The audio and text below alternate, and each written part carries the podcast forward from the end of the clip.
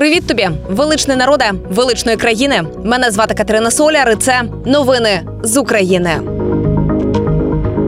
Триває 338-ма доба нашого героїчного протистояння ворогу. Доба, яка наближає Україну до перемоги, яка розпочнеться з українського контрнаступу, який своєю чергою розпочнеться із прибуттям до України танків красивих, важких, різних. І першою, хто взагалі заговорив про танки для України, була Польща. І вона ж тепер повідомила, що готова передати Україні не лише 14 леопардів, а ще 60 танків РТ-91. Прем'єр Польщі Матуш Моравецький каже: ми ж усі хочемо, щоб Україна перемогла. Ну так, а значить, ми маємо бути дуже відкритими і наполегливими у своїй підтримці. Саме тому Польща зараз здійснює ще й інші кроки, аби різні країни приєдналися до міжнародної коаліції для передачі Україні танків Леопард 2 але не леопардами єдиними. Марокко, от, наприклад, передасть Україні 173 танки Т-74.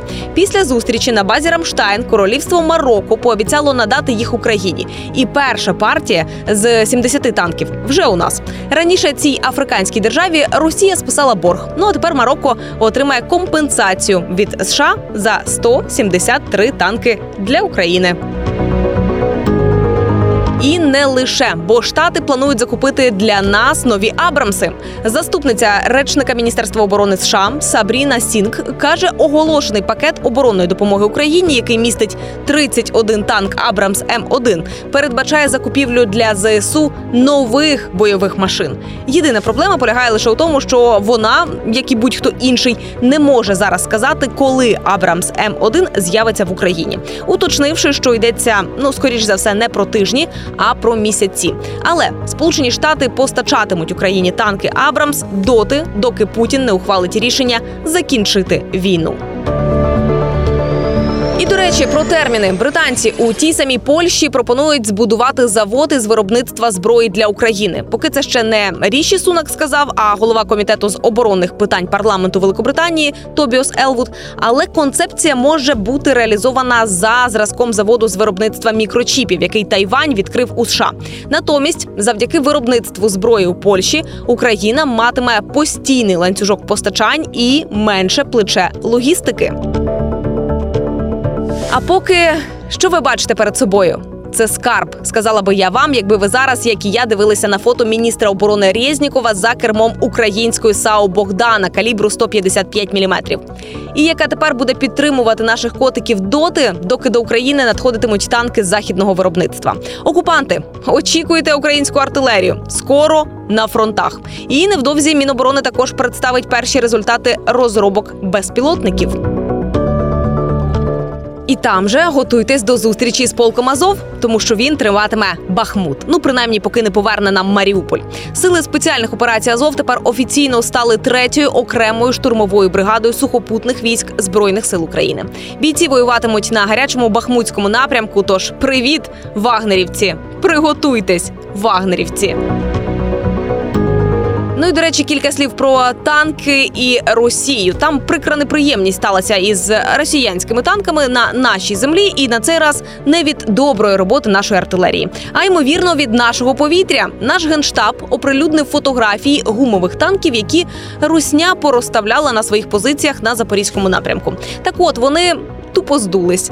Мабуть, вільне повітря козацького краю не підходить для гумових виробів окупантів, тому вони здуваються, не виконавши своєї основної місії, як і роздута бравада російської армії. І це вже неодноразово довели наші захисники.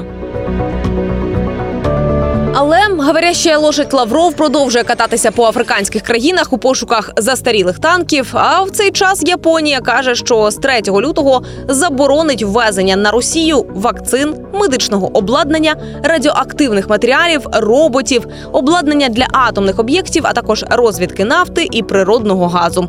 Також влада Японії розширила список персональних санкцій, додавши туди 22 громадян Ерефії. І якщо хтось там спитає, та за що, то я вам зараз розкажу за що. Вставай, страна огромне. Ну всі ж пам'ятають цей рядок із пісні, але встати у тій страні готові лише 14% громадян. За даними фонду громадської думки, протестний потенціал росіян знаходиться на найнижчому рівні за останній рік. А ще в ході соціального дослідження ФОМ з'ясувало, як ставляться респонденти до нинішнього глави держави і чи довіряють вони йому взагалі. Так от 80% опитаних вважають, що Володимир Путін добре виконує свою роботу. Ну а 79% довіряють йому. Це все, що нам треба знати про тих, хто продовжує жити або ж існувати на болотах. Хоча не все.